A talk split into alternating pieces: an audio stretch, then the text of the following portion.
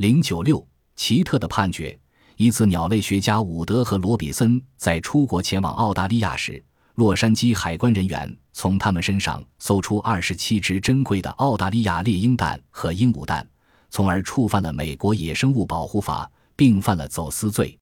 据说，他们是想把偷来的蛋孵化出小鸟后出售，以作为出国路费。有关部门估计，如果那些蛋都变成小鸟，他们可获利五万美元。你知道法院怎么判决他们？